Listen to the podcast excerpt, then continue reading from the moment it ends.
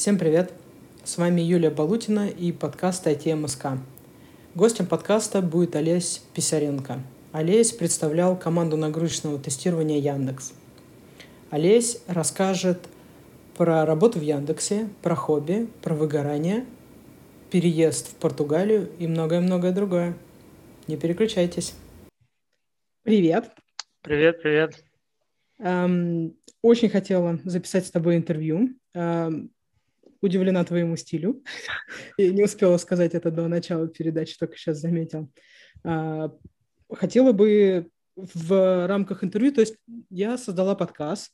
Угу. Ты мой, наверное, первый осознанный гость, потому что до этого гость okay. был пока С почином. Спасибо, да, спасибо.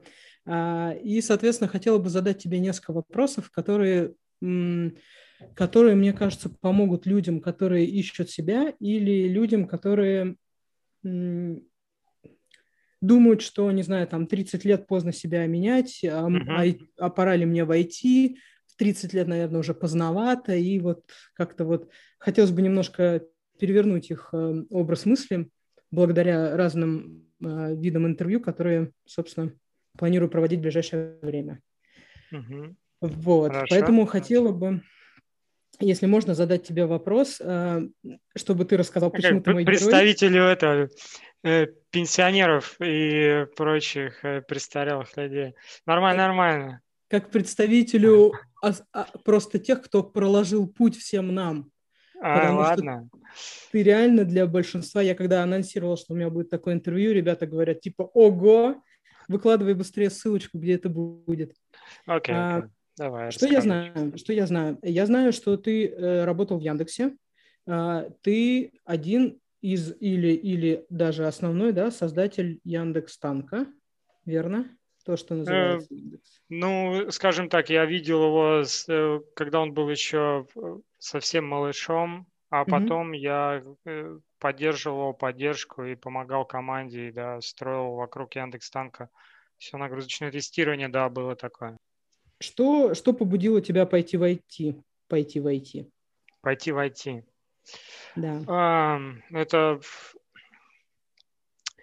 В общем, когда я был... Э, когда все думали, в какой универ поступать, в институт и так далее, это были, скажем так, э, конец 90-х, и уже такая такая тема, как типа быть юристом, экономистом, стала уходить понемногу, потому что рынок уже насытился. Ну, а я из промышленного города, и вариантов было на самом деле немного. У нас, э, я из Новокузнецка, у нас все замыкается вокруг горной э, промышленности, добычи и металлургии. И все это очень депрессивно и грустно. Там, конечно, есть мат-обеспечение, контроллеры и так далее, но они очень-очень-очень прикладные.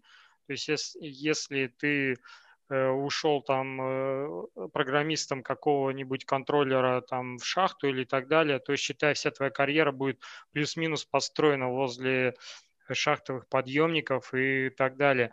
Ну, и я посидел, подумал, электроника мне нравится, компьютеры нравятся, пойду по, посмотрю, что в микроэлектронике. И э, учился, учился, и потом мне просто пригласили помощником системного администратора налаживать Windows и всякие сети, как это называется э, на Западе, каблмен, то есть таскать кабеля по грязи и всякое такое. Я был рад, потому что это гораздо веселее, чем э, у станка, например, стоять или программировать что-то там какую-нибудь вытяжку в шахте и так далее.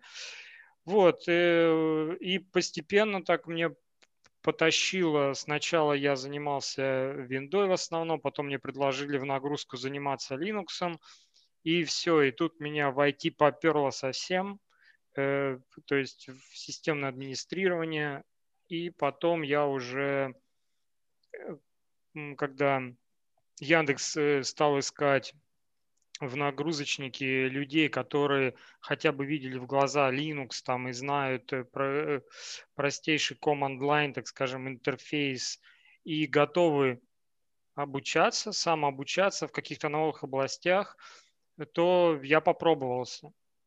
Э, Меня собеседовал Тимур Хайрулин, тоже один из апологетов и таких продвиженцев нагрузочного тестирования. Очень крутой дядька. И он меня менторил, и мне было очень в кайф э, работать в Яндексе, особенно вот в эти годы, когда нагрузочных инструментов толком еще не было, особенно такие, которые могли бы Яндексу помочь. Это было интересно. Вот так я как бы в IT и приземлился. А ты, э, у тебя профильное образование? Ну, какое-то У меня микроэлектрони...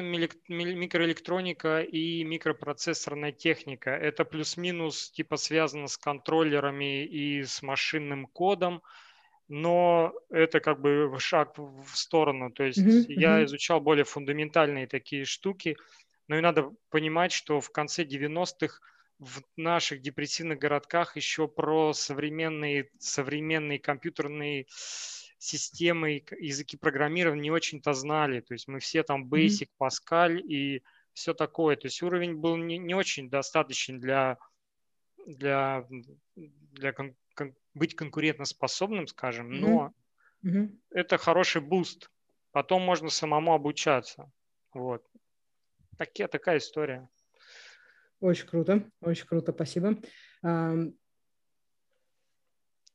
У нас, скажем так, для затравки, у нас в городе было всего несколько универов, к сожалению, не приходится сильно выбирать. Институт, э, педагоги, педагогический институт, это для девушек и людей, которых тяготит, ну, как тяготит, э, как скажем, а, как это, не гуманитарный, инженерный такой э, workflow, скажем, uh-huh, mindset. Угу. вот, которым хочется больше по гуманитарить, там по что-нибудь э, по научить, порисовать и так далее. Но это как бы не мой путь. Угу. Хотя там okay. есть были языки э, иностранные тоже, но мне все-таки в технику больше за, заносит. Поэтому mm-hmm. выбора был не богат. И какие-то филиалы институтов, которые полукоммерческие, были мне вообще неподъемные, и они больше про юриспруденцию и экономическую такую штуку. То есть выбор mm-hmm. был не богат, это не Москва, так скажем. Так, а, окей, если можно, мы перейдем, например, к Яндексу. Давай. И вот скажи, пожалуйста, за время работы в Яндексе или, ну да, наверное, наверное, в России, давай, наверное, обозначим, может быть, у тебя после Яндекса еще тоже были рабочие места, были, которые пересекали нас с тобой, например, да, да. в разные Было хронологии, такое. но все же. А, подскажи, пожалуйста, были ли у тебя, например, какие-нибудь командировки? А, ездил ли ты в какие-нибудь города? А, а, да, особенно и в Яндексе с этим было э, попроще, как раз в то время для меня было большое, ну, как большим удивлением, что компания инвестирует э, в средства, деньги, в персонале, в продвижение каких-то технологий или там это даже не только, раньше не сильно даже заморачивались про продвижение бренда, как типа э, технопиар. То есть раньше просто было как-то, ну вот, я сейчас буду говорить про деревья были зеленее, не, я не это совсем имею в виду, просто раньше был-то очень наивный такой рынок, э, люди просто, им, людям просто нравилось встречаться. И mm-hmm. мы довольно-таки часто ездили на конференции, обычно это были э, девелоперские конфы и тестировщические, там SQL Days и всякое такое. Мы свои подходы рассказывали, смотрели, кто как тестирует, у кого как. Э, Они были в России? Э, да, в основном это были российские. То есть, чтобы поехать э, за рубеж, нужно было ехать, ну и вообще желательно ездить с какой-то повесткой, потому mm-hmm. что ты должен не просто поглазеть, а ты должен, например, кого-нибудь схватить в коридоре и попробовать спросить его, у нас вот такая-то проблема, как вы ее решаете? Там, тысячи серверов, как вот это масштабировать и так далее. Или послушать какой-то доклад и к докладчику подойти персонально и угу. как его, замучить его вопросами, а потом привести эти знания. Просто приходить, приезжать, например, на конференцию по питону не очень было весело, потому что пол Яндекса хочет там быть, но все хотят сидеть и быть в тусовке. Поэтому mm-hmm. тут такой компромиссный вопрос. Но я помню те времена, когда я ездил, а потом, когда Яндекс Танк стал расти, нагрузочное тестирование Яндекса стало такое ну, довольно технологичным, скажем, э, экономным, то мы стали уже ездить и позиционировать именно свои тулы, как мы mm-hmm. подходим, как экономить и так далее. Тоже было интересно, интересный опыт. Я посмотрела видосики, как ты рассказываешь про Яндекс Танк. Это прям очень интересно 2006, по-моему, года видео. То есть... А, возможно, попозже, оно позже, но я иногда наталкиваюсь на свои видосики, читаю комменты, мне неприятно, мне приятно, и я иногда сам пересматриваю, просто посмотреть на себя э, в то время. Интересно было, очень много всяких штук. Э. Ты знаешь, спустя 10 минут я поняла, что я тебя не представила. Mm. Представишь? Олесь Писаренко, да. Да, это я. Это потрясающе. Это да. будет это, как она, как-то пасхалочка. Без волос пусть меня найдут и определят. Да. Окей. Были ли у тебя какие-нибудь смешные, были ли у тебя какие-нибудь смешные случаи, э, угу. связанные с работой? Э, были, было много смешных случаев. Э, то, что прямо прям связано с работой, это когда ты по ошибке там что-нибудь укладываешь, и к тебе там прибегают.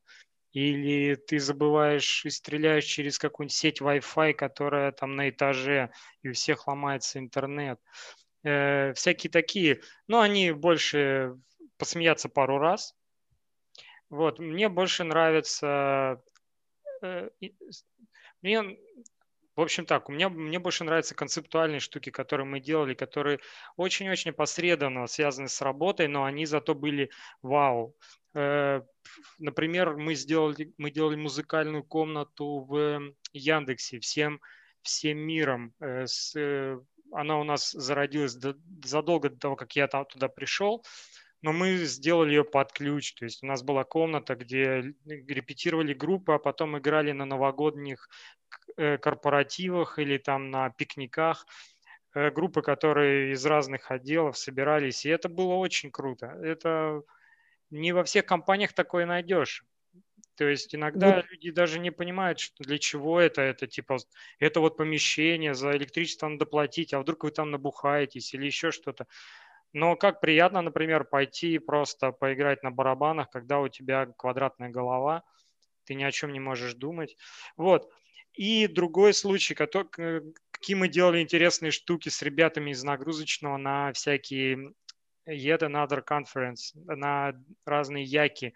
Например, последняя фишка, которую мы придумали, это опять же та же барабанная установка, где люди должны были играть как можно быстрее, чтобы создать большую нагрузку на сервис, и это вспоминаешь просто, думаешь, какие же мы были психи. Но это было очень интересно. То есть толпа народа возле стенда, никто не умеет играть на барабанах, но все пытаются, и там такой, как это, борда чемпионов, и все пытаются как-то завалить сервис.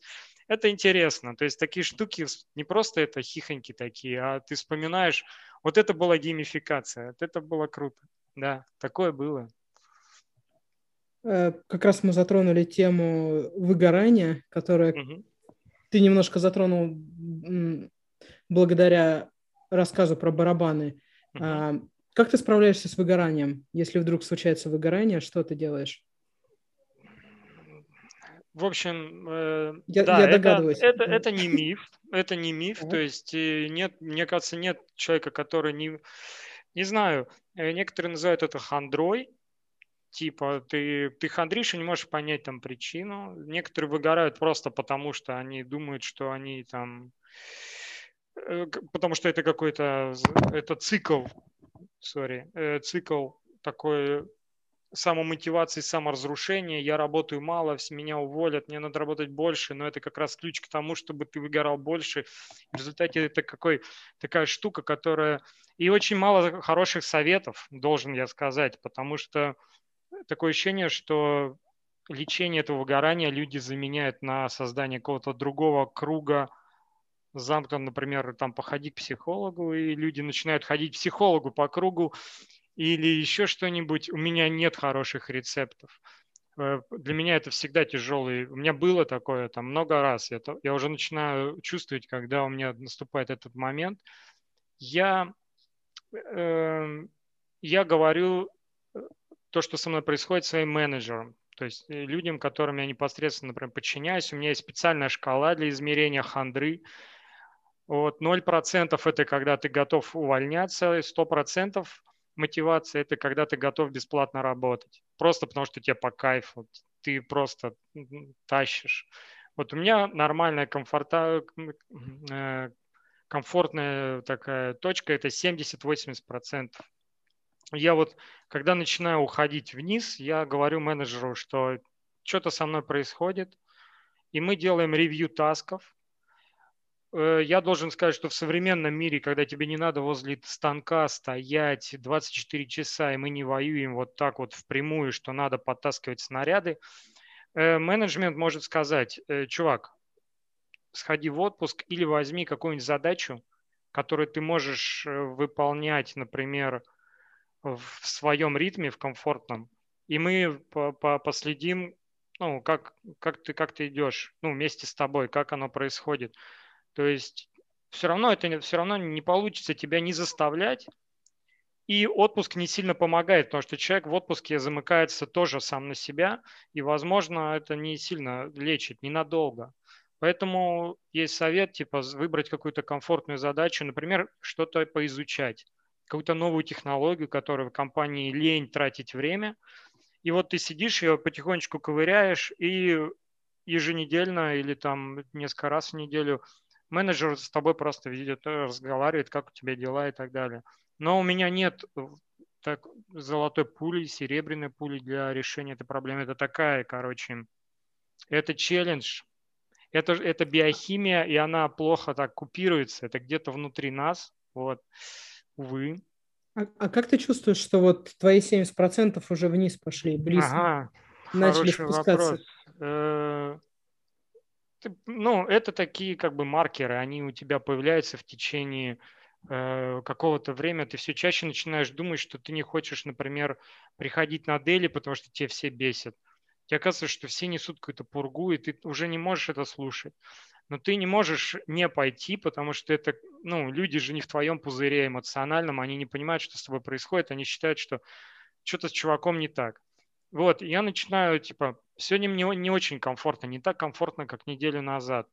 На всякий случай, кажется, что я около 50%, потому что мне было круче неделю назад, вот 100 пудов. Я был очень хорошо мотивирован. Ты отмечаешь это. Через несколько дней у тебя появляется недель, появляется другой маркер. Э, ты колупаешься с какой-то задачей, которая не нравится, и ты не можешь ее сделать просто потому, что тебя все время что-то отвлекает. Там интересный такой момент. Сидишь, у тебя в другой вкладке что-то чирикнуло, и ты вот открываешь эту вкладку, ты потерялся на час, на полтора.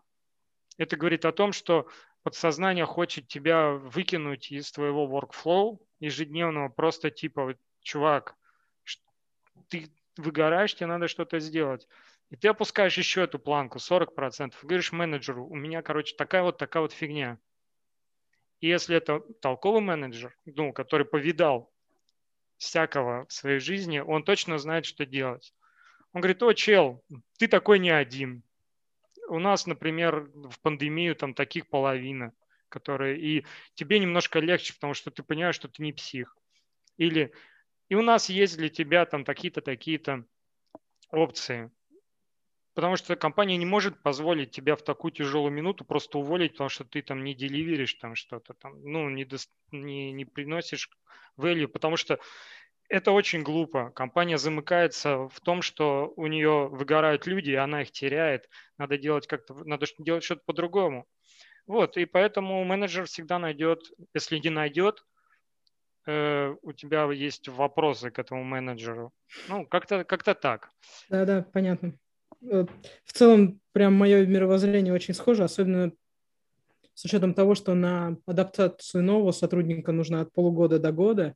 И то да. есть терять человека это совсем, конечно, сложно, да.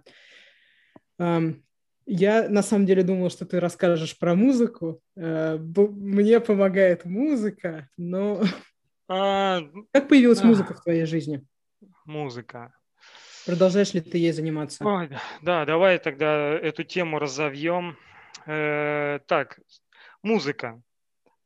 Э, опять же, так как я был из депрессивного города, заниматься музыкой это типа, знаешь, э, построить такой свой виртуальный мир. У тебя там адекватные люди, которые... Свой Майнкрафт, свой Sims. Да, которые не ширяются там и не умирают у тебя в подъезде и так далее. Просто небольшая группа людей, которые, у которых есть какая-то общность, и э, делать что-то в этой общности.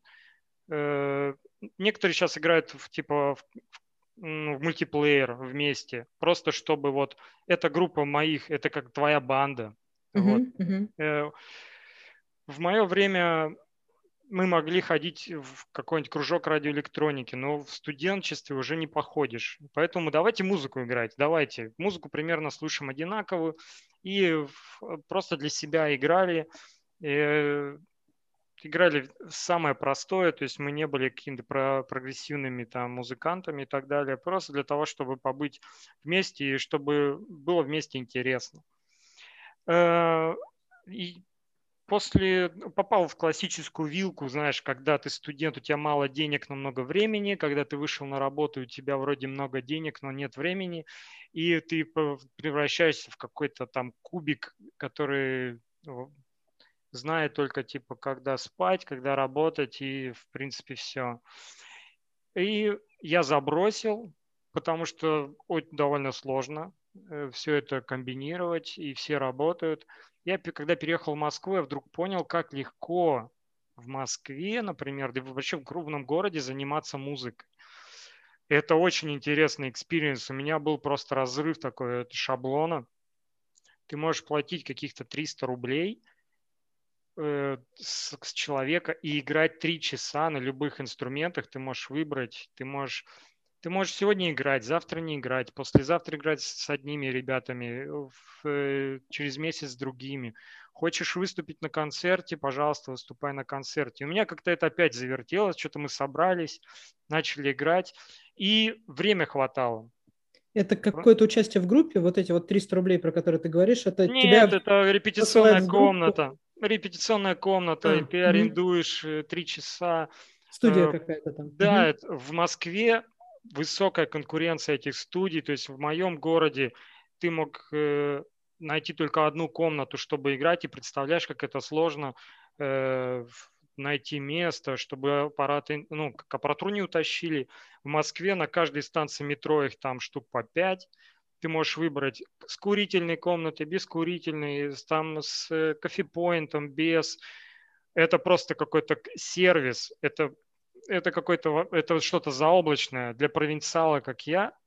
Я такой думаю, да это же сам Бог велел пойти и начать играть. И вот мы опять собрались, начали играть, и как бы несерьезно, и все такое. И потом пришло понимание, что, опять же, если у тебя есть определенные ресурсы, ты можешь построить такой бизнес, стартап в виде музыкального коллектива. Почему? Потому что, опять же, в крупных городах очень большая сеть э, промоушена и организаций, и приезжает много групп, и все друг друга знают. Если ты захочешь выступить, например, на разогреве у какой-нибудь группы мировой, там, Сепультуры или Slayer, ты заключаешь договор, выступаешь и понеслась. То есть mm-hmm. И тут я понял, что в принципе в таких условиях можно даже строить свой музыкальный проект. И я начал и попробовал этим позаниматься. Э, с инвестициями, с рекламой, с э, промопаками, с турами в Европу и так далее. Это все работает. Это работает как, как, как экономический проект, как стартап. Ты прям видишь value, расходы, логистика, э, затраты на промо, на пиар, на костюмы. И это все вот так вот работает. Это уже уровень не гаражной группы, а что-то серьезное. И мне в этом было кайф. Кайфово, потому что я музыкой занимался, и проектом, и было очень круто. Вот, сейчас я не играю, потому что я релацировался, и в пандемию сейчас концерты пошли на спад, то есть никто практически не выступает в офлайне. И моя, но моя группа, которая осталась в Москве, я как бы являюсь основателем, я соинвестор Они сейчас будут выпускать э, новый клип, они пишут треки, выпускают альбомы, и у них э, все хорошо. То есть это работает, опять же, как, как это, как в современном мире, как ремоут, что ли. Собрали и сделали проект, отрефакторили в продакшн следующий и понеслась. Вот так. В этой группе у тебя было, ну, ты участвовал, ты был участником группы. Да, я был барабанщиком э, с небольшими перерывами, э, но я должен сказать, как в любой экономической идее, там было очень мало места вот именно по персоналиям. То есть мы могли нанимать сессионных музыкантов. И поэтому у нас проект довольно стабильный. Даже вот я сейчас не с группой, но у нас есть команда сессионщиков, которые делают продукт уже без меня как бы. И в этом мне тоже кайфово. Ты как бы построил mm-hmm. систему, которая стабильна просто из-за того, что она подвижна. И это то, тоже очень интересный такой experience. Очень круто. Тебе удавалось совмещать, да, э, да. работу и... Угу. Интересный вопрос тоже, потому что когда мы стали турить, по Европе. Иногда туры доходили там две недели, ты шляешься по всяким Балканам, и как это, как работать и так далее. Э, в Яндексе с этим вообще не было проблем, потому, потому что я умудрялся набирать отпуска какие-то какие-то ужасные месяцы. Просто у меня был долг, отпускной долг. Э, в следующей компании, в которой я приходил, я говорил, что я участвую в музыкальном проекте, и я иногда должен буду выезжать, но я удаленно доступен. У меня есть сим-карты европейские, у меня всегда с собой ноутбуки, VPN и так далее. И у меня был период времени, когда я 4 месяца жил вообще в другой стране, но работал на компании в России как консультант. И, и довольно успешно. Поэтому как бы с этим проблем не было. Единственная проблема, если ты хочешь больше, чем три месяца, четыре жить в Европе и работать, это уже проблема с законодательством, поэтому это уже другая область как бы проблем. Но совмещать музыку и работу у меня ну, никогда не было ну, совсем уж каких-то нерешаемых э, проблем с этим. Всегда Помогала удавалось. ли музыка выгоранию? Ну, чтобы уменьшить его немножко как-то. Это, Ох, это какая наша, красавчик. Это наша Буся. Киска. У нее наступают тяжелые времена. Она ищет, ищет кота, но у нее нету здесь. Буся, ты не по адресу. Вот. Э, помогал ли от выгорания? Да, я скажу, что помогало, потому что когда ты опять же, когда, когда ты просто репетируешь или там сидишь в чатике, в Телеграме или ВКонтакте, обсуждаешь что-то, это никак не помогает. У тебя всегда есть где-то в бэкграунде задачи, которые ты должен сделать, у тебя всегда есть письма от начальников и колы и все подряд, и ты должен приезжать на объект и так далее. Но когда ты туришь, это даже не как отпуск, в который вот ты сидишь в отпуске, например, в номере, и такой, интересно, что же делается у меня на работе? Да, я открою Slack. И все, и ты пропал на три часа, и опять эти же лица, и опять же эти же проблемы. Ты зачем-то это все помнишь, и ты начинаешь открывать конфлюенсы. То в группе, когда ты в группе, это вообще не так. Ты просто утром просыпаешься, продираешь глаза, и тебе надо выписываться из гостиницы, у тебя, тебе надо успеть помыться, Э, заплатить за гостиницу, погрузиться, ничего не забыть, потому что ты в этот город не вернешься никогда. Иногда мы возвращались из-за каких-то очков, из-за какой-то фигни. То есть мы вылизывали номера, с, вот, чтобы не забыть свои вещи по максимуму.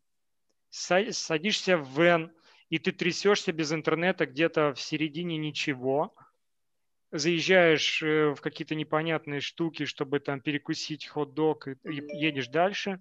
И вот ты едешь и едешь и потом ты едешь вот так 12 часов, доезжаешь до следующего концертного зала, тебе надо выгрузиться и не сломать там пальцы или там не растянуть ногу, подключать, и люди уже ждут, и угар, и шум, невозможно работать. И вот так две недели ты вообще про работу не можешь вспоминать. Иногда какое-нибудь письмо до тебя долетает, но обычно он долетает так, а, у нас проблема, док, надо порешать.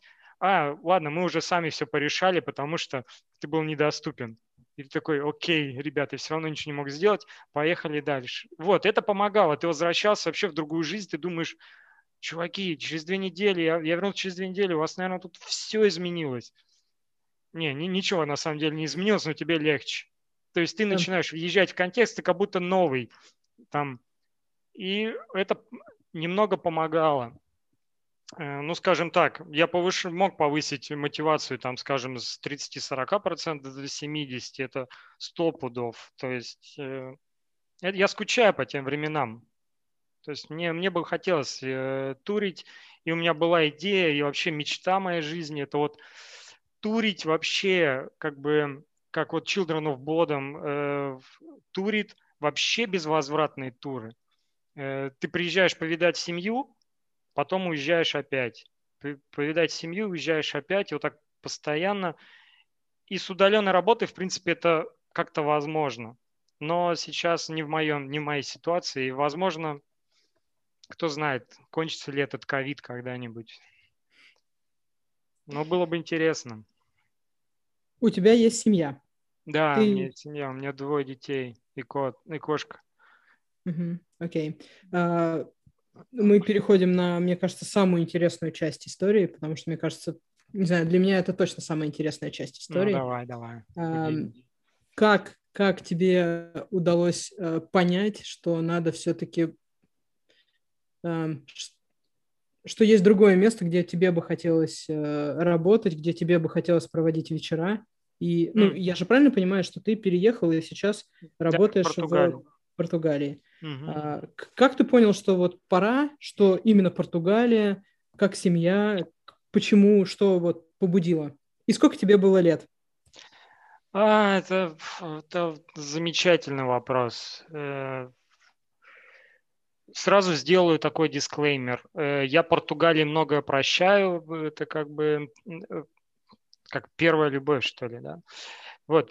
Первая страна, которую я посетил, это была Португалия в своей жизни, вот из европейских стран вообще за, за, за рубежом. Первое впечатление было такое странное, то есть грязновато. Это был одиннадцатый год. Угу. Вот, э, грязновато, не причесана. Бедная страна, она тогда была вот в рейтинге э, э, Португалия, Исландия, по-моему, потом Греция и, и Испания, опять же. Вот. И бедная. Второй раз я приехал, я стал замечать, что там люди немножко, они, ну как, отличаются. Они больше такие больше, что ли, как южане, они более открытые, да, и э, пошло-поехало. Э, я, ну, как бы, сомнение такое заразилось, а что интересно, если бы я здесь жил? Вот это вот я мысль, вот это обдумывал, обдумывал. Ну, страшно. Во-первых, э, опять же, образование не позволяло мне хорошо говорить на английском языке. Я из обыкновенного сибирского города. И вот думал и думал. Потом, когда мы стали э, турить с группой, я стал бывать в других странах просто для, для расширения кругозора. Балканы я не беру, хотя Хорватия очень похожа на Португалию и ментальностью, и климатом, и э, едой, скажем, э, кухней. Э, Польша, Германия, Нидерланды – Э, Франция даже. То есть я начал их сравнивать между собой. Я как-то уже, мне уже не вставлял ничего другое. То есть Польша мне показалась какой-то немножко депрессивной и серой. Там Германия много-много-много районов русских, турецких. И как-то мне некомфортно, что ли. Язык, опять же, сложный. Ну и всякое такое. Но не то, чтобы я хотел, знаешь как, типа колбасная иммиграция, вот я типа ненавижу эту страну, поехал. Мне было интересно другое, мне было интересно, а затащу я вообще э, работать в совершенно интернациональном коллективе. Ты понимаешь, э, тебе приходится говорить на другом языке, возможно, сталкиваться с, с ментальными проблемами, которые ты вообще не представлял. Других стран, например, у нас большая страна, там Россия, И у нас свой комплекс там. Мы там такие, знаешь, все хотим империю какие-то собирать. У нас какие-то геополитические враги. А есть страны, типа Португалии, которые там очень мелкие, а, малюсенькие. У них нет никаких амбиций. У них одна граница со, с Испанией, сухопутная, и все. И у всех людей разные проблемы, и у них разные характеры. То есть северные народы более такие грубые, что ли, и прямые – южане больше такие, как бы, э, не что ли. Они более личностные, более мягкие. И это был такой experience. Э, первая попытка поработать и найти работу в Португалии была в 2017 году. Я тогда сфейлился на, я не знаю, по-моему, на английском языке. Но это была интересная тренировка. Даже, даже собеседоваться на английском языке – это хорошая практика, которую человек должен себе уметь развивать. Э, и это мне как бы помогло. Не то, что я был упоротый, типа там схантиться любой ценой. Это был интерес, это как компьютерная игра. Сегодня ты прошел до уровня, меня mm позвали на первый скрининг, второй, потом меня позвали на техническое интервью, потом мне там, я прошел все стадии, но мне сказали, что у нас лучший кандидат. Это как типа РПГ. Ты такой mm все время проходишь там вперед.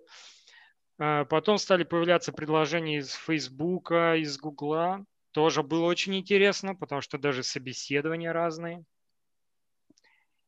И в конце концов я сделал некоторые выводы, что надо подтянуть техническую часть, надо проинвестировать в английский язык и так далее. И тут мне пришло предложение от OLX из Португалии, что мы вот типа перевозим, нанимаем, вам интересно. Я такой, вот вы мои красавчики, наконец-то вас поймал. И, и получилось, как получилось. И Португалия, кстати, вот в эти года как раз сильно-сильно стала инвестировать в IT-сектор, э, делают, как у них есть налоговые льготы на всякие, э, на иностранных специалистов, то есть у тебя налоговая ставка ниже и прочее, релокация, бла-бла-бла. И они стимулируют привоз э, со всех стран айтишников. И я, видимо, в эту волну как раз и попал. И я еще не пожалел. То есть я работаю здесь, я вижу, что в других странах платят, например, больше, э, ну, другие страны богаче и так далее – я также скажу, что из Португалии тоже есть э, нативный такой отток людей, которые ищут себя где-то в, там, в Германии, в Швейцарии, в Великобритании. Это нормально. Это интересный опыт для людей поработать э, в интерна- на интернациональном уровне. Мне кажется, это ну, как бы это прикольная привычка. И ты как бы понимаешь, что ты не в одной стране живешь, а как бы ты такой человек, что ли, в земли. Мира. Да, человек да. мира, там, как бы это ни звучало там пафосно, но интересно. Вот. Сколько так. тебе было лет на тот момент, когда ты задумался, когда провалил О, да. первое интервью и когда все-таки переехал? А, так, э, задумался получается, в году, наверное, в 12-13, то есть мне было 30 там с копейками лет. Э, Э, начал пытаться, и тогда я уже думал, знаю, вот, интересный вопрос. То есть у меня возник так, у меня возникло несколько комплексов. Во-первых, то, что практически везде сейчас нужно знать языки программирования хоть какие-то, а ты такая тупая скотина, даже не можешь выучить э, питон. Как так. тебе не стыдно? И и постоянно находишь себе отговорки, типа, не надо, ты все равно не программист, ты же менеджер, бла-бла-бла. Все это bullshit. Э, довольно просто начать э, учиться программированию. Надо найти интересную задачку, которую тебе интересно было бы решить, и со скрипом, с какими-то такими граблями, смешными вопросами. Э, ты будешь идти вперед, и в конце концов это тебе будет помогать. Никто не будет тебе относиться, это как научиться говорить на языке. Многие говорят, я не умею говорить, у меня нет английского языка. У тебя есть английский язык, просто он определенного уровня. Это не как черное и белое, да? Если ты сумел сказать hello, это можно сказать, что ты знаешь базис. Иди дальше, не надо париться. Вот, и э, начал э, учить питон, потому что он такой для, для новичков, хотя бы кто программировал на Basic, Turbo Pascal, они могут как-то это все вспомнить. Потом вот э, я поработал уже с Java, э, и английский язык, вот тоже был комплекс, что я никогда не выучу, я слишком старый для того, чтобы выучить. Все это фигня. Тебе не нужно изучать все словари, чтобы ты там э, в подлиннике читал Шекспира. Ты все-таки из IT. Много интернациональных слов. И твой э, букварь, который ты будешь использовать ежедневно, будет состоять в основном из интернациональных слов, или он будет из области IT это довольно-таки скудный словарь. И ты сможешь объяснить, что происходит, зная определенные слова. И у меня был для этого трюк. Когда мне анонсировали, что у меня будет интервью в Facebook или в Google, я уже не помню, я вдруг понял, что мне надо потаскивать техническую часть словаря, только техническую. И я с определенной онлайн-школой договорился, мне нужен преподаватель, который бы интересовался технологиями. Мне не нужны ресторанный или теа, э, э, сленг или букварь из э, театра, кино и так далее, культуры. Мне нужен человек, который бы слушал меня, а я бы его учил технологиям на английском языке, а он бы мне поправлял ошибки. Я ему начал, вот у меня было 4 занятия в день онлайн, то есть я сразу покупал большой пакет, чтобы занятия было как можно дешевле. И вот я этому несчастному преподавателю каждые два дня рассказывал про докеры, про питон. Мы с ним писали программу на питоне. Я объяснял ему, как она работает. Человек абсолютно был ноль в технологиях. Он знал только, как включить компьютер, установить там Windows, если нужно. Но это мне очень помогло. То есть я сижу и ему рассказываю примерно в одном и том же словаре каждые два дня про технологии. И потом на собеседованиях это очень помогает. Ты очень быстро находишь слова.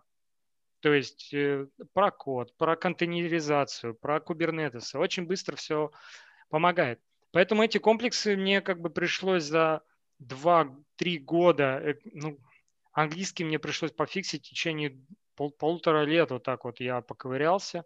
Интенсивная часть у меня была, по-моему, 3-4 месяца всего. А, программирование, ну, оно потом не отпустило. То есть, когда ты начинаешь простые программки писать, ты потом каждый раз начинаешь думать, а напишу ли я еще одну программку, а напишу еще. А потом ты вдруг находишь себя в том, что ты пишешь программки постоянно на каждой новой работе, и ими вдруг кто-то начинает пользоваться. И это и потом я понял, что в принципе а я не так не настолько уже плох, чтобы меня наконец не взять. Почему бы нет? Вот. Так. И, и, и сколько тебе было лет? 3, 39. Э, то есть, когда мне дали офер, это довольно-таки, ну, да, то есть гнетет, что ты, кого ты, у тебя песок сыпется отовсюду. Ты тут э, куда-то собрался ехать. Но я так скажу, э, как раз в это время в Европе вообще перестали упоминать возраст в резюме. Это признак такого плохого тона, это мавитон. Если ты пишешь там мне 35 лет, то э, любой консультант, который сопровождает твое интервью, он скажет, ну это зачем это нужно вообще писать? Никто это не смотрит э, вообще. Кстати, я читала, что еще и пол не пишут, что тоже... Да, стараются джендер не указывать, и количество детей, и это как-то все, это типа как too much information. За, зачем, если что нам с этим делать? Да, что мы с этим делать и зачем? Зачем? Главное, mm-hmm. зачем ты это показываешь? У mm-hmm. тебя с этим какие-то проблемы. Не то чтобы тебе это в лицо скажут, но это бесполезная информация.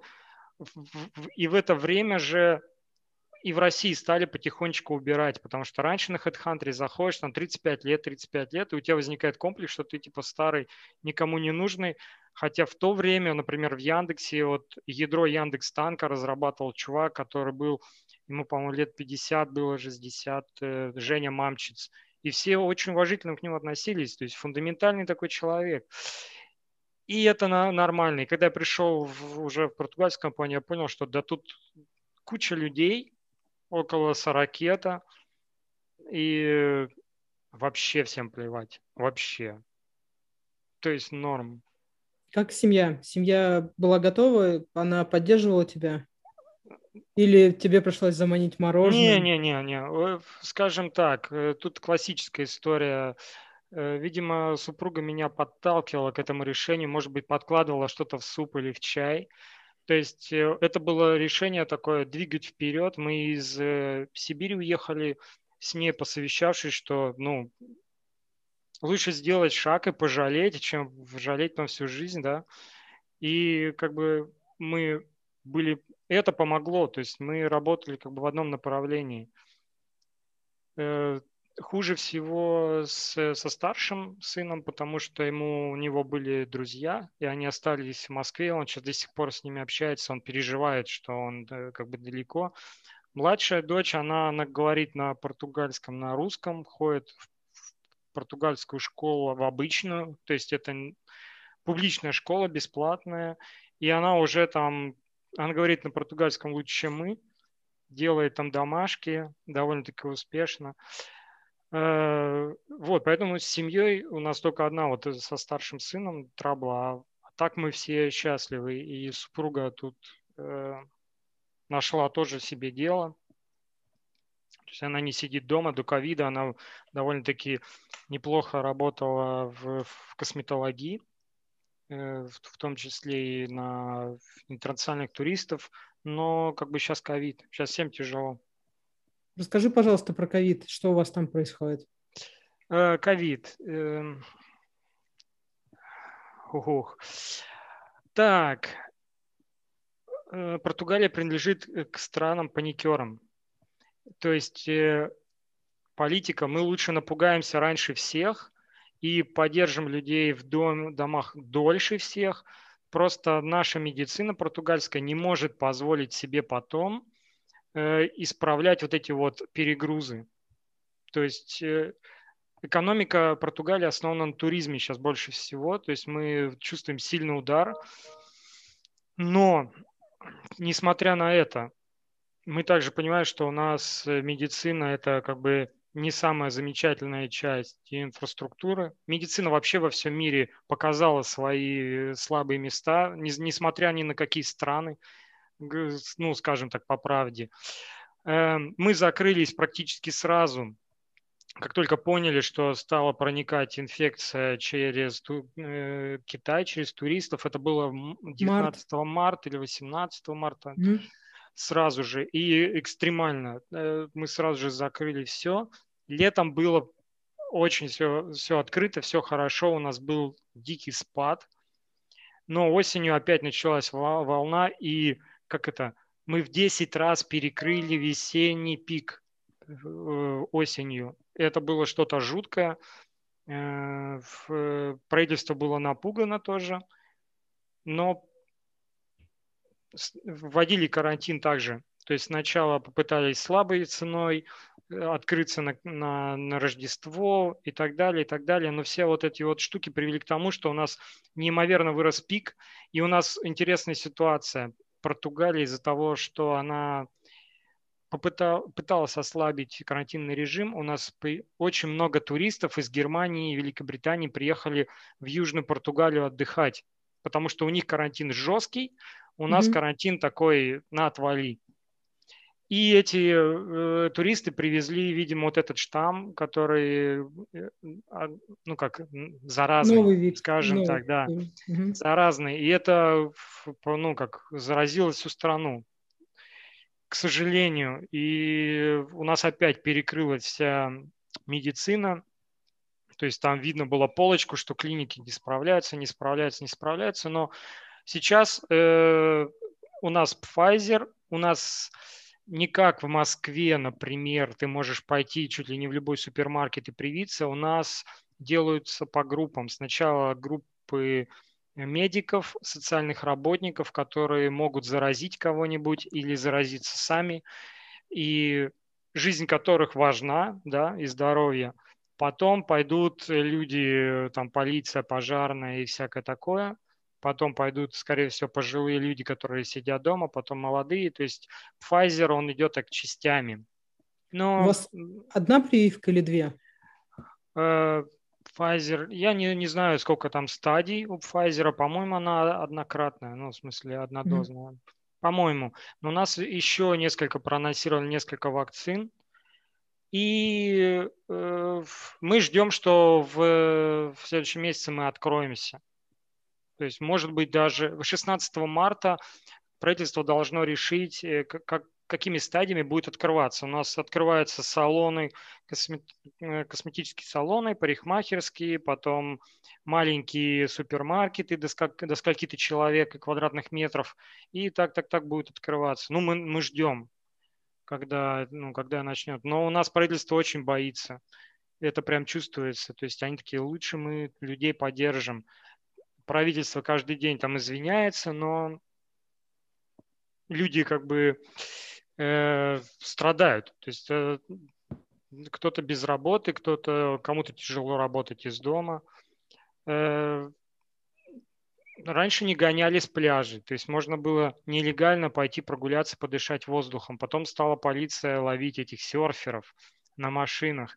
Но таких случаев э, немного, потому что ну, правительство как бы и полиция понимает, что ну, ты будешь жестить как бы и так людей, людей против людей, которые замучены, это как бы это какое-то предательство. Поэтому сильно не, не ругают и не гоняются за людьми. Ну, такая история у нас. Э, есть ли какая-то поддержка от государства? Не знаю, там, может, там, пособие, да, у нас, еда, у нас, э, у нас сделали пролонгацию арендной платы для магазинов, которые там закрыты были и так далее. И также можно получить было, если у тебя потеря бизнеса там сколько-то там, там 30% и так далее, можно было получить какие-то выплаты. Э, я, видишь, не нахожусь в этой категории mm-hmm. граждан, но э, граждан тоже выплачивали какой-то бонус. А дети, э, они учились, ходили в школу а, или школа все-таки была закрыта?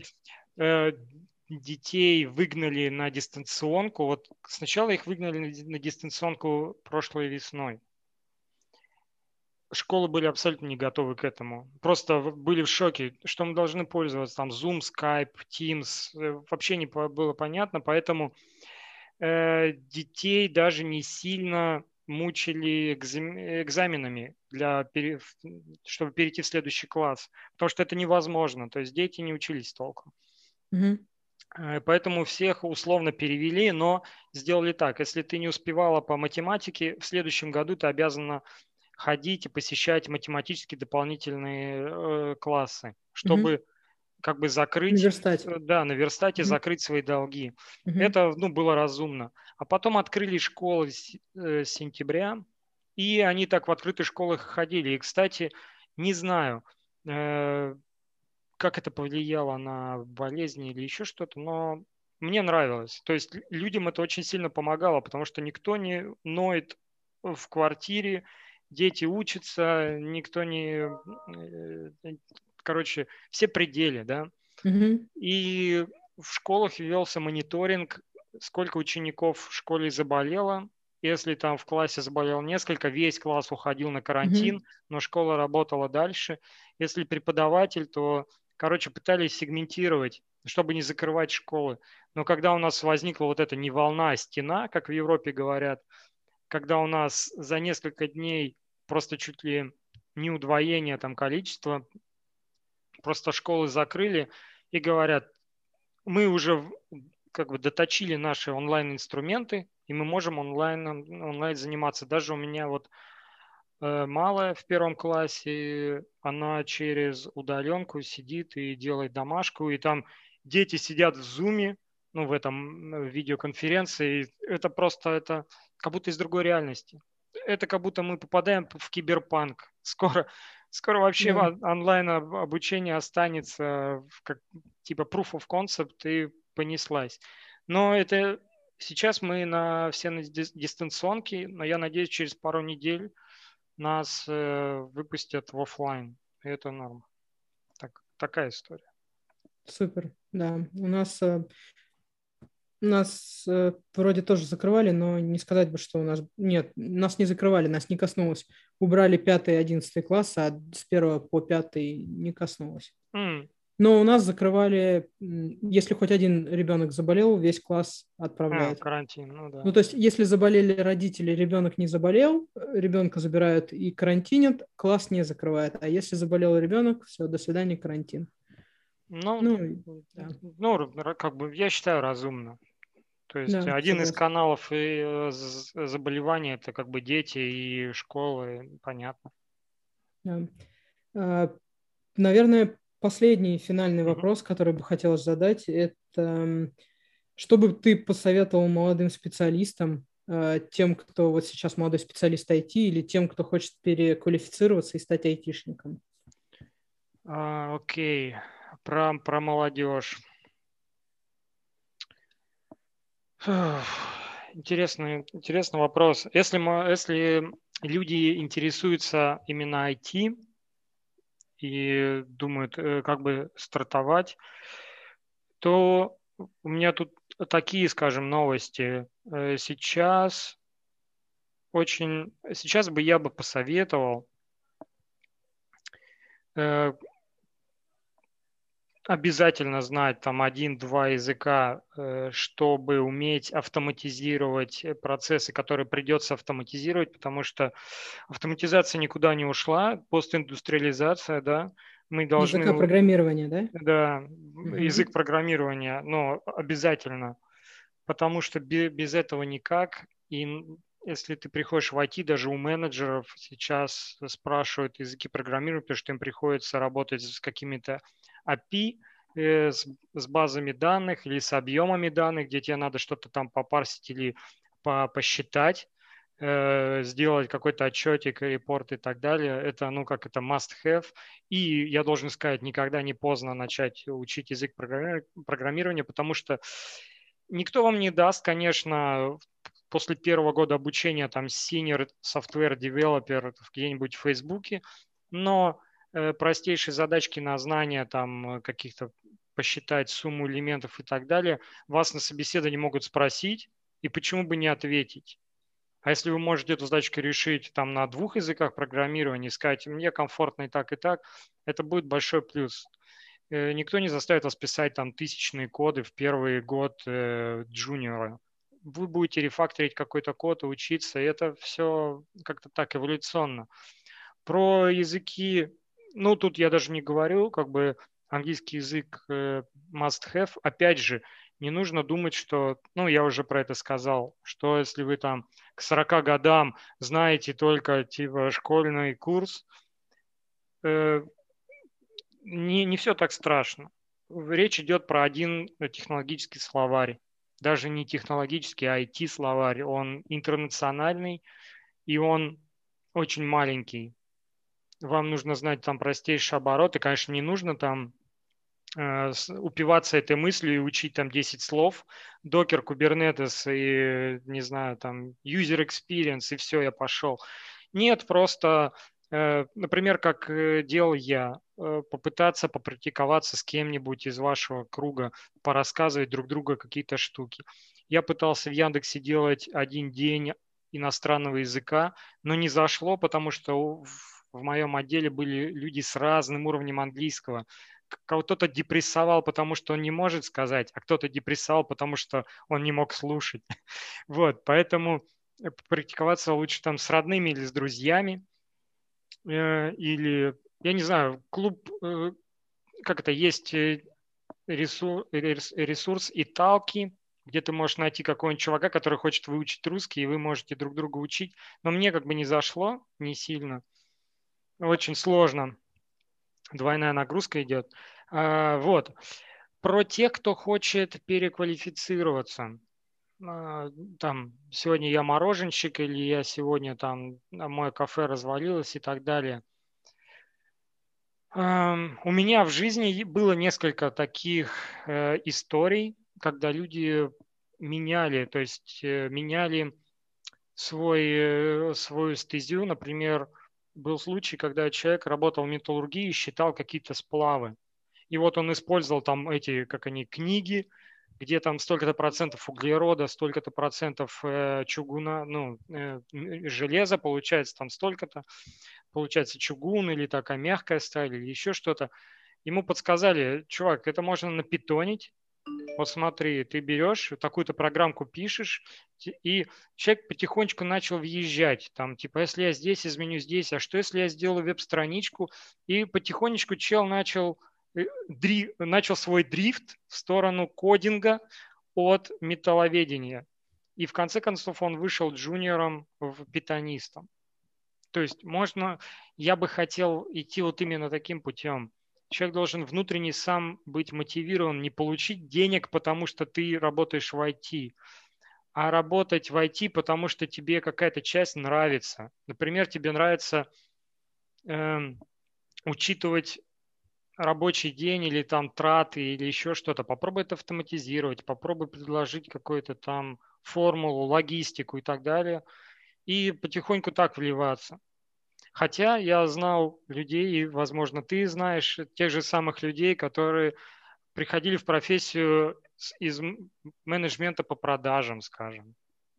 Это, блин, работает. То есть человек э, вообще не, неисповедимы как бы пути. Вот если ты молодой, ты можешь начать прям с чистого листа. Пойти джуниором, тестировщиком и так далее. Если ты в зрелом возрасте, я бы порекомендовал как бы такой дрифт, какие-то курсы, попробовать э, порешать какие-то задачки. Опять же, по, походить по собеседованиям. Почему нет? Поймешь сильные и слабые стороны. Э, как-то как так. Но это будет тяжело. То есть это не история про то, как э, типа я за месяц переквалифицировался, и вот я уже типа там главный инженер. Ну, будет тяжело, иногда будет казаться, что все, ничего не выходит. Нет, это, Все это инвестиции. Да, да, да, понятно. Окей. Uh, спасибо большое за интервью. Было очень приятно. Ты помог мне uh, в реализации мечты создать подкаст с очень крутым чуваком. Ой. Ну, честно, без, без каких-либо... Ты действительно крутой чувак. Спасибо, Юль. Спасибо большое. Спасибо. Всем привет. Подписывайтесь на канал. Ставьте, ставьте лайки. лайки. Да. Всем счастливо. Да, спасибо.